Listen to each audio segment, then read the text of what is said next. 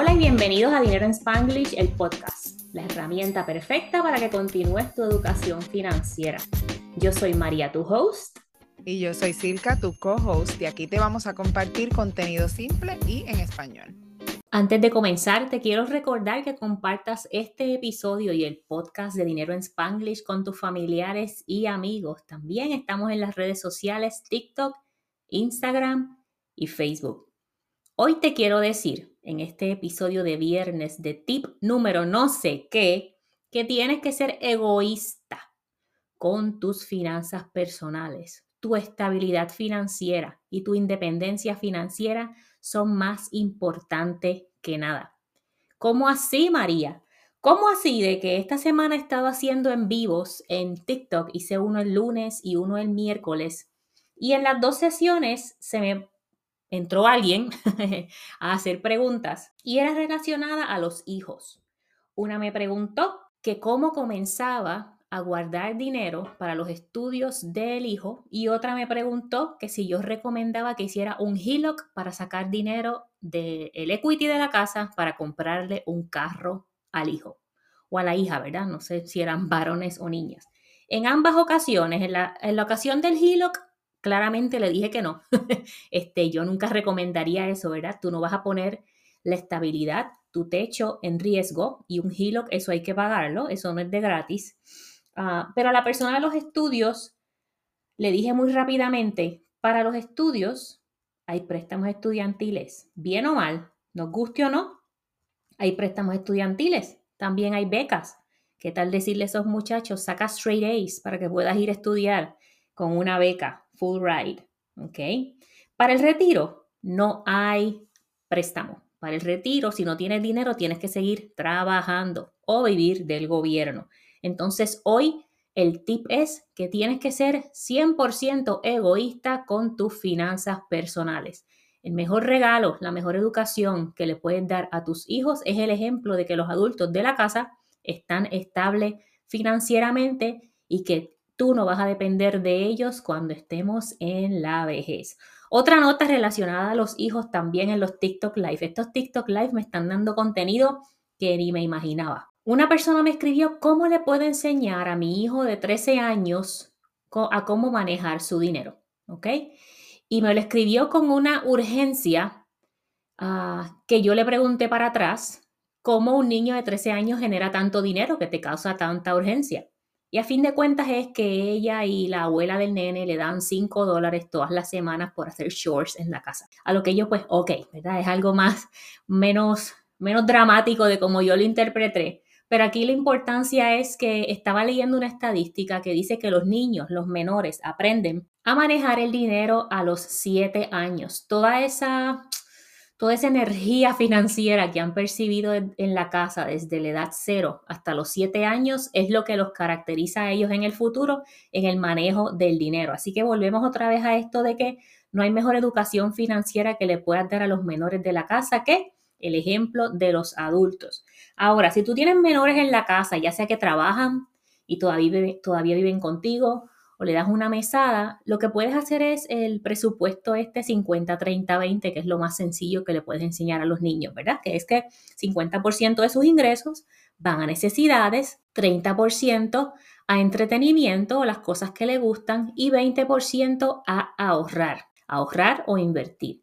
Es muy importante que le enseñes eso a los niños si tienes niños. Teenagers pueden ser menores que estén trabajando, ¿verdad? Que todavía están en tu casa. O a lo mejor no menores, pero todavía viven en tu casa y te preocupa cómo manejan el dinero. Pues dale esa metodología 50, 30, 20. Ok. 50% para tus necesidades, 30% para que te los disfrutes y 20% para ahorros e inversiones. También si ya son menores que están trabajando un trabajo regular que ofrece beneficios, plan de retiro 401k por ejemplo, y te ofrecen y les ofrecen un plan de retiro 401k Roth y ese patrono ofrece un match, por favor, que no pierdan esa oportunidad de comenzar a aportar a esas cuentas, ¿verdad? Todo esto está disponible, me parece que de los 18 años en adelante las puertas de los sistemas financieros se abren, pero si antes de los 18 el patrono no le ofrece ningún beneficio, los adultos podemos abrir lo que se llama un Custodial Roth IRA y es una cuenta IRA que un adulto la abre, la cuenta está a nombre del menor, esa cuenta pasa a nombre del menor 100% cuando cumplen entre 18, 21 o 23 años, depende de las reglas del estado donde tú vivas, y ya el niño se va preparando para su retiro sin saberlo, ¿verdad? Porque a esa edad, asumiendo que viven contigo todavía, ¿en qué tienen que gastar? En carro, en ropa, en comida, en esto que se ha vuelto una adicción Uber Eats, que la comida no puede ser más cara que nada. Entonces, sé egoísta con tus finanzas, primero las finanzas de los adultos, después la de los niños.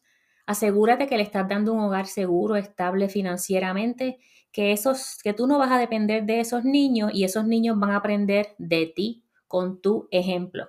A veces cometemos el error los padres, yo soy madre myself, de darles todo, todo, todo lo que quieren y cuando llegue el momento de restringir, no sabemos cómo hacerlo porque siempre hemos dado todo. Entonces, esta metodología está bien buena para que te sientes con los nenes, 50% necesidades, 30% para lo que tú quieras, 20% ahorros e inversiones.